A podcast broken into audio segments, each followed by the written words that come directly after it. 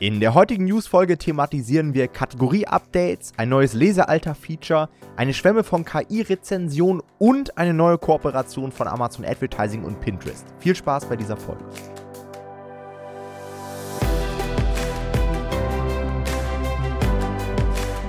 Hallo und herzlich willkommen zu einer neuen Folge des Verlagsniveau Podcast. Und heute gibt es mal wieder eine KDP News Folge, denn es ist tatsächlich in den letzten Wochen einiges passiert, ähm, was wir heute in dieser Folge einmal besprechen wollen. Bevor wir damit loslegen, wollen wir aber noch was Kleines verkünden. Und zwar haben wir einen Meilenstein geknackt mit unserem Podcast. Wir haben die 100.000 Streams geknackt. Dafür wollen wir uns natürlich bedanken für den ganzen Support, für das Feedback, für die Impulse, die ihr uns auch immer wieder gebt. Freuen wir uns sehr drüber und uns freut es natürlich auch, dass wir so vielen Leuten mit unserem Wissen bereichern können, dass sie sich ein KDP-Business aufbauen können. Also Vielen, vielen Dank, geile Community und wir freuen uns auch schon, kann ich auch schon mal anteasern, auf die Community-Meetups jetzt am Wochenende, dass wir euch mal alle persönlich treffen.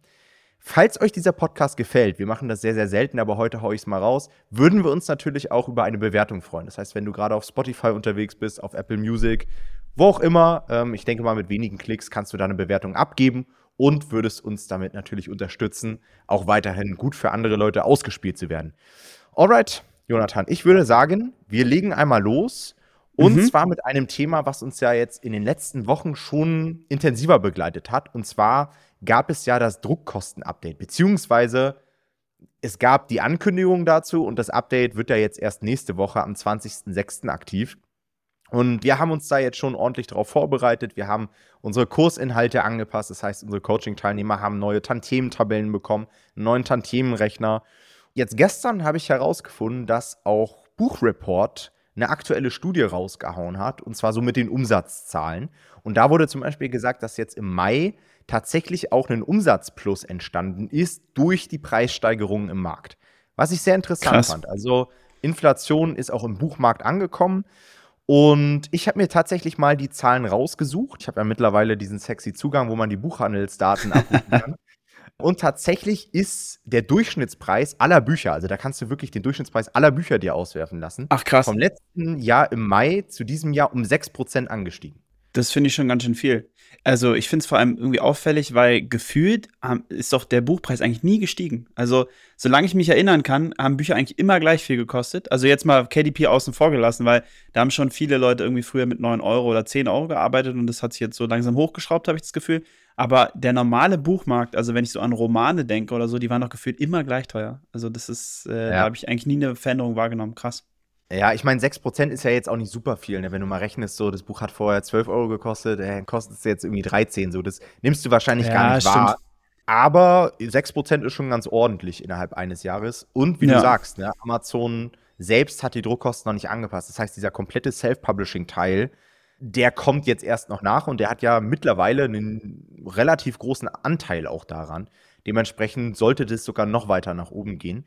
Was mich aber auch wieder ein Stück weit freut, gerade auch bei dieser Entwicklung, weil anscheinend die Verlage auch wirklich die Preise angezogen haben und wir Self-Publisher hatten wahrscheinlich in den vergangenen Wochen und Monaten einfach einen Vorteil dadurch, weil viele von uns wahrscheinlich den Preis nicht angehoben haben, weil wir es einfach noch nicht mussten. Ja? ja, genau. Also das wird ja sowieso auch spannend, wie die ganzen Self-Publisher auf die Preiserhöhung reagieren.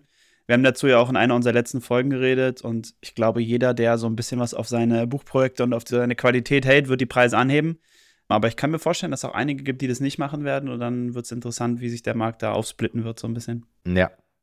Okay, dann gab es ein weiteres Update und zwar ein neues Kategorie-Feature im Backend. Ja, die meisten von euch werden es wahrscheinlich mitbekommen haben, weil Amazon auch darauf hingewiesen hat. Man kann ab sofort im Backend drei Kategorien auswählen, die man seinem Listing hinterlegen oder die man in seinem Listing hinterlegen möchte. Und es war ja früher immer extrem nervig, weil es halt diese Unterschiede gab zwischen Backend-Kategorien und tatsächlichen Kategorien auf der Plattform. Das heißt, mhm. man hat im Upload irgendwie zwei Kategorien ausgewählt gehabt, die wurden dann auf der Plattform zum Teil ganz anders angezeigt oder man wollte halt eine Kategorie auswählen, die man auf der Plattform gefunden hat und die gab es dann aber im Backend nicht und die Zeiten sind jetzt vorbei. Was mich erstmal schon mal freut, weil dieses ganze, muss man ganz offen und ehrlich sagen, dieses ganze Support-Angeschreibe, hey, könnt ihr nochmal sieben weitere Kategorien hinzufügen und so weiter, das war schon sehr lästig und auch gerade aus Amazons Sicht ist es ja extrem lästig, sich mit diesen ganzen E-Mails tagtäglich herumzuschlagen, wenn man das Ganze auch im Backend abwickeln kann. Ja, vor allem, es war mir, also was ich nie verstanden habe, ist, warum Amazon sich selber den Stress macht und wie so zwei verschiedene Produktkataloge hat. Also du musst ja dann, es gab ja einmal quasi die Kategorien, die wir auf der Seite gesehen haben und einmal die Kategorien, die wir im Backend gesehen haben und die waren ja teilweise deckungsgleich, aber ganz viel auch unterschiedlich. Und das muss ja ein unfassbarer Aufwand gewesen sein. Also super untypisch für Amazon, so extrem uneffizient zu sein. Kann ich nicht so richtig nachvollziehen. Ja. Aber äh, das ist jetzt hoffentlich zu Ende. Also es wäre sehr, sehr angenehm, wenn man wirklich wenn es jetzt deckungsgleich wäre. Ja. Und ein weiterer positiver Effekt, ich hoffe, dass diese ganzen falschen Kategorien jetzt auch ein Ende nehmen. Denn Amazon hat tatsächlich auch auf der Hilfeseite geschrieben, dass sie natürlich die Kategorien, die man jetzt einreicht, überprüfen werden. Und wenn man aktuell auf den Bestsellerlisten auf Amazon unterwegs ist, dann wird einem auffallen, dass es voller Schwachsinnsbücher ist. Also gefühlt gibt es kaum noch eine Kategorie mit Büchern, die wirklich dort reingehören. Und ich hoffe, dass sich das jetzt mit den Wochen und Monaten so ein Stück weit ausgleicht und wir wieder saubere Kategorien haben, auch wirklich nur Bücher einen Bestseller-Button bekommen, die in der passenden Kategorie auch wirklich auf Platz 1 sind.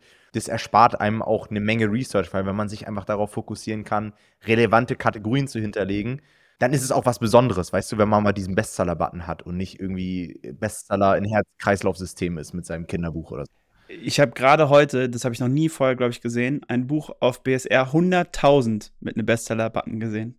Das ist wirklich unfassbar. Also, was die Leute teilweise für eine Arbeit da reinstecken, diese Kategorien überhaupt zu finden, wo, es, wo das möglich ist, ja, ist unglaublich. Ja. Ja. Also, unsere Einschätzung absolut überfällig. Ja, und ich denke mal, dass es auch das Ende jetzt sein wird, dieser ganzen Bestseller-Button-Rumgefake. Ja. Ja. Okay, ein weiteres Update, was im gleichen Atemzug auch vorgenommen wurde, ist die Einstellung zum Lesealter. Ich glaube, das gab es auch schon mal, dass man ein Lesealter hinterlegen konnte. Dann war die Funktion teilweise im Upload wieder weg. Dann konnte mhm. man das irgendwie nur noch manuell über den Support machen.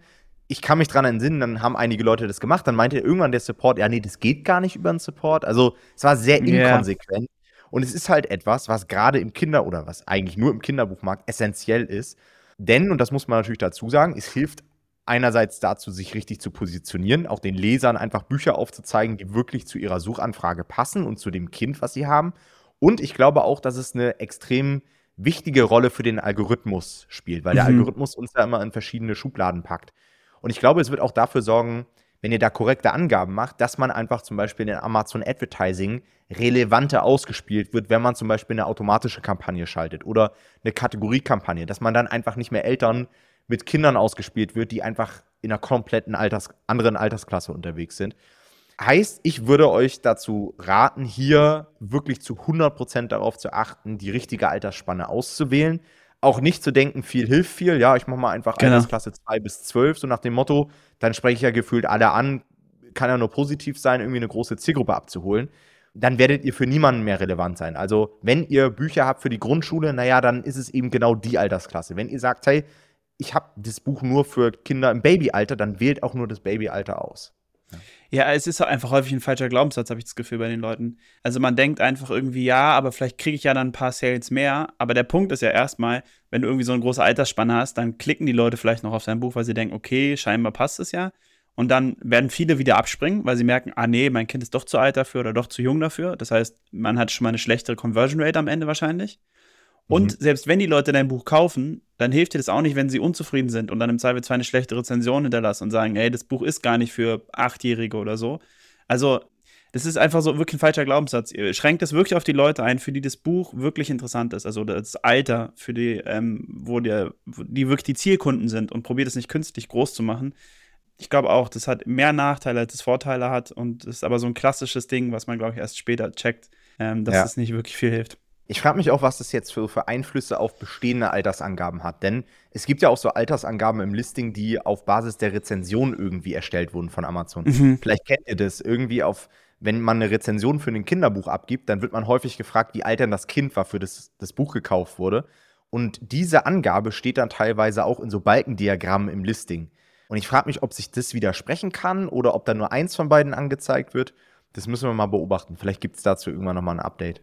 Ja, so wie man Amazon kennt, werden sie wahrscheinlich irgendwie wieder AB-Tests machen ne, und gucken, wie das ankommt, wie die Pro also wie diese Bewertungen angenommen werden. Ich finde es grundsätzlich eigentlich gar nicht schlecht, weil ich kann mir vorstellen, dass ja am Ende des Tages ist es einfach eine größere Anzahl an Leuten, die das bewerten, als nur der eine, als, als nur ich, wenn ich das Buch veröffentliche.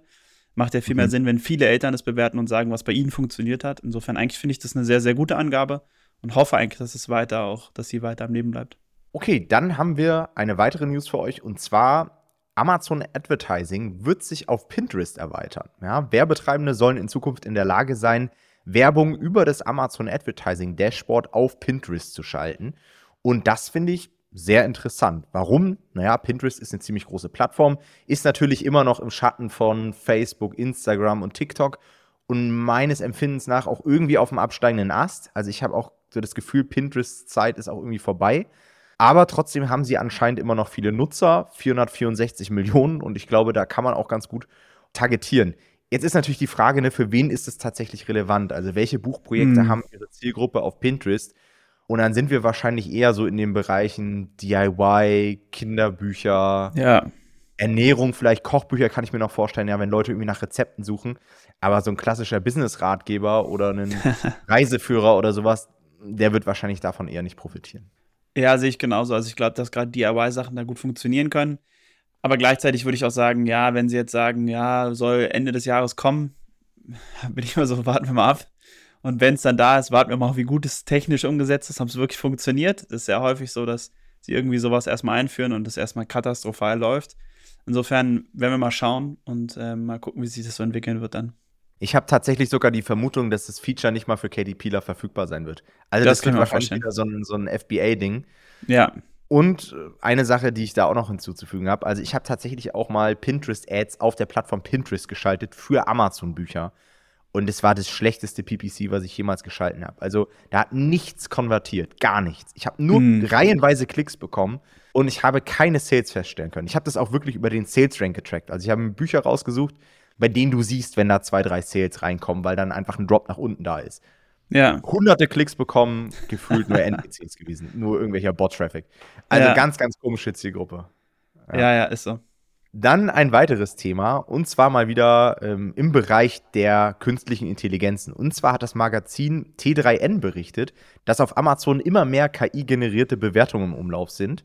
Und das finde ich tatsächlich sehr, sehr spannend, denn auch wir haben tatsächlich in den letzten Wochen beobachtet, dass ganz, ganz komisches Bewertungsverhalten bei einigen Büchern da ist. Also, hm. wir haben ja schon berichtet vor kurzem, dass es eine extreme Rezensionsflut gibt. Und auch die Art und Weise, wie Rezensionen geschrieben wurden, ist manchmal echt sehr, sehr komisch. Und teilweise haben Leute berichtet, dass es Fälle gibt von Rezensionen, wo die wo die KI in der Rezension geschrieben hat, dass es von der KI stammt. Und das ist halt schon sehr, sehr dämlich, ja. Ja. Es ist wirklich ein bisschen sehr stumpf, und, äh, aber es, äh, es gliedert sich irgendwie ganz gut ein, finde ich, in diese, dieses Rezensionserlebnis, was man zurzeit auf Amazon hat. Also, es überrascht mich zurzeit überhaupt nicht. Man hat das Gefühl, es wird überhaupt nicht aussortiert mehr. Ich hatte gerade gestern ein Telefonat mit einer Kooperationspartnerin von mir, weil wir auch in einer Nische sind, wo wir auch davon betroffen sind, dass sehr viele Bücher extrem viel gekaufte Rezensionen haben. Und da hat sie auch gesagt, ja, aber äh, da wird Amazon noch irgendwas gegen machen, oder? dann war ich so, ja, hm, ja, weiß ich nicht. Ich glaube eigentlich eher nicht zurzeit. Also ich hab, musste ihr da die Hoffnung so ein bisschen nehmen. Es ist zurzeit echt so, dass man das Gefühl hat, es passiert ehrlich gesagt nicht viel. Wir müssen uns wahrscheinlich erstmal wieder ein bisschen damit anfreunden, dass es so ist, habe ich das Gefühl. Also ich sehe da ehrlich gesagt noch nicht so richtig Licht am Ende des Horizonts. Es hat sich auch wieder verschlechtert, oder? Es sind viel ja. mehr Fake-Rezensionen im Umlauf und ich kriege aktuell nichts mit von irgendwelchen Büchern, wo dann von einem auf den anderen Tag mal irgendwie 200, 300 Bewertungen entfernt wurden. Weil sowas hatten wir ja auch in der Vergangenheit, das muss man ja, ja sagen. Es gab auch Wellen, wo Leute gesperrt wurden, wo Rezensionen entfernt wurden. Und jetzt habe ich eher den Eindruck, dass aktuell die Leute, die das AGB-konform machen, zum Teil in irgendwelchen Prüfungen hängen bleiben bei den Rezensionen, ja. obwohl sich ganz klar an die Regeln gehalten wurde. Und das ist ach, es wurden schon wieder Maßnahmen irgendwie ergriffen, die zu einfach zu durchschauen sind und wahrscheinlich immer noch extrem einfach zu faken ist. Ja, vor allem, ich denke so, also wenn Rezensionen nicht gesperrt werden, in denen eindeutig steht, dass sie von der KI generiert wurden, also es ist so offensichtlich in der Rezension, wenn diese Rezensionen nicht gesperrt werden, ja, dann habe ich eigentlich ehrlich gesagt jede Hoffnung verloren, weil wenn die schon nicht gesperrt werden, dann werden die anderen wahrscheinlich auch nicht gesperrt. Also ja. es ist zurzeit echt bisschen frustrierend. Man muss irgendwie dann auch gucken, dass man darüber nicht zu viel nachdenkt. Am Ende des Tages ist es auch nur ein Teil unseres Erfolges. Also man kann auch so sehr erfolgreich sein und auch in diesem Marktumfeld sehr erfolgreich sein. Aber es kann natürlich sehr frustrierend sein, wenn man sich darauf fokussiert. Ja.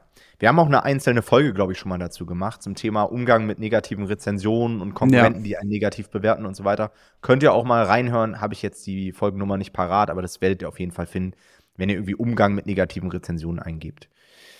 Ja, dann gibt es einen weiteren Fail von Amazon. Und zwar habe ich den betitelt als Fail der Woche. Und zwar hat uns ein Coaching-Teilnehmer berichtet, dass er Rezensionsexemplare ausgeben wollte und dass bei den Rezensenten komplett falsche Bücher angekommen sind. Also die haben ganz normal ja. über Amazon bestellt und Amazon hat tatsächlich falsche Bücher verschickt. Das ist natürlich der Worst Case im Launch, da das natürlich extrem ärgerlich ist für die Rezensenten, ja, die bekommen falsche Bücher. Und weil es natürlich auch extrem den Launch verzögert. Also bis dann neue Bücher rausgeschickt wurden, dauert es wieder Zeit. Du wirst sicherlich auch den einen oder anderen Rezensenten damit verloren haben. Und es ist halt manchmal in manchen Nischen auch extrem hart, an Rezensenten zu kommen.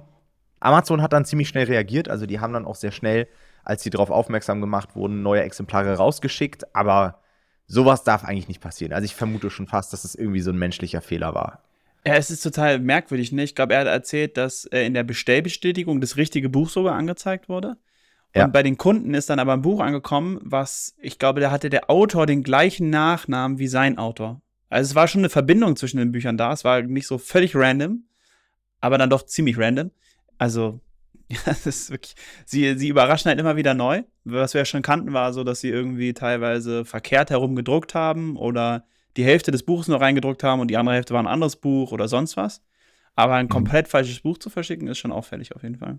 Okay, dann haben wir ja schon am Anfang der Folge angeteasert, gibt es unsere Community-Treffen. Und zwar wird unser erstes Community-Treffen nach unserem Treffen in Hamburg morgen stattfinden, am Freitag, dem 16.06. Das heißt, für die spontan Entschlossenen können wir euch einladen, morgen vorbeizuschauen. Guckt da gerne mal in unsere Facebook-Gruppe. Da findet ihr alle Details, in welcher Location und so weiter. Wir haben da extra so ein Event.